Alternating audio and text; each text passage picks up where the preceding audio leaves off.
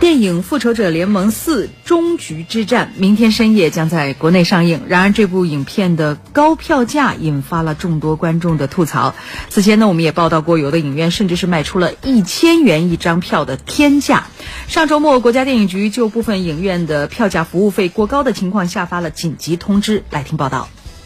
通知要求，除 VIP 影厅外，其余普通厅只允许收取百分之十的渠道手续费；VIP 厅不高于百分之三十的渠道手续费，否则该影院将被限制下载《复仇者联盟四》影片密钥。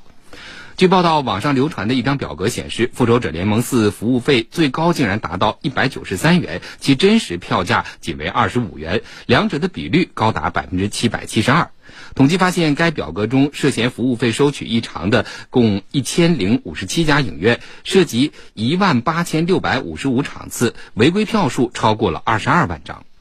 电影局行动之后，十九号，北京有影院已经强制退了《复仇者联盟四》的预售影票，在降价销售，原来五十五元的票价，后来变成了四十元。退票的原因，淘票票客服表示，因为该影院认为之前部分场次价格较高，为了保证消费者权益，在全国范围内进行了强制退票并降价再销售的处理。据了解，此次降价也是《复仇者联盟四》片方对一些影院抬高手续费的抗议。一些影院不但出售高票价，还抬高了其中渠道手续费的比例，这显然有损片方的分成利益。因此，片方要求规范结构票价。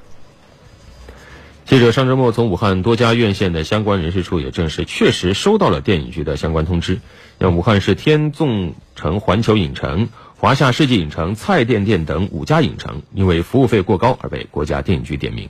是的，这部电影的价格之争早已经打响了，疯狂到千元的票价让不少的粉丝受到了惊吓。事实上，现在《复仇者联盟四》已经成为国内电影市场的一个放大镜，它放大着票房与资本，也放大了市场规则的漏洞。就这个话题，我们来听听评论员慧天的观点。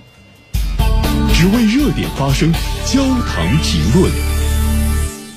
这方面现在还两说，因为主管部门现在呢是在调查阶段啊。就之前这样的一种状况是需要有法律方面的定性的，比如说，呃，如果是套票房。呃，我们卖出去一千的票嘛，但实际上我给复仇者联盟那边我给了四十块钱，剩下的那么这些票房呢，等于是把它给套出来了，这种情况就严重违规违法了啊。那么有没有这种情况，我们先得核定。另外一方面呢，呃，人们去比如说观影啊，我看的是电影啊，但是他加到一千块钱的服务费呢，他会给一些莫名其妙的东西，手办啦，呃，爆米花啦，我根本不喝的那种大可乐了。那么这些东西全部给我打包算，是。不是涉及强迫消费，那么像这些方面呢，也是有待有司进行进一步的调查。总之，就目前来看啊，以依据常识和现在媒体能够采写到的一些内容，这两方面的可能性都是比较高的。如果说遇到了相关的违规，那肯定是要进行严厉的处罚，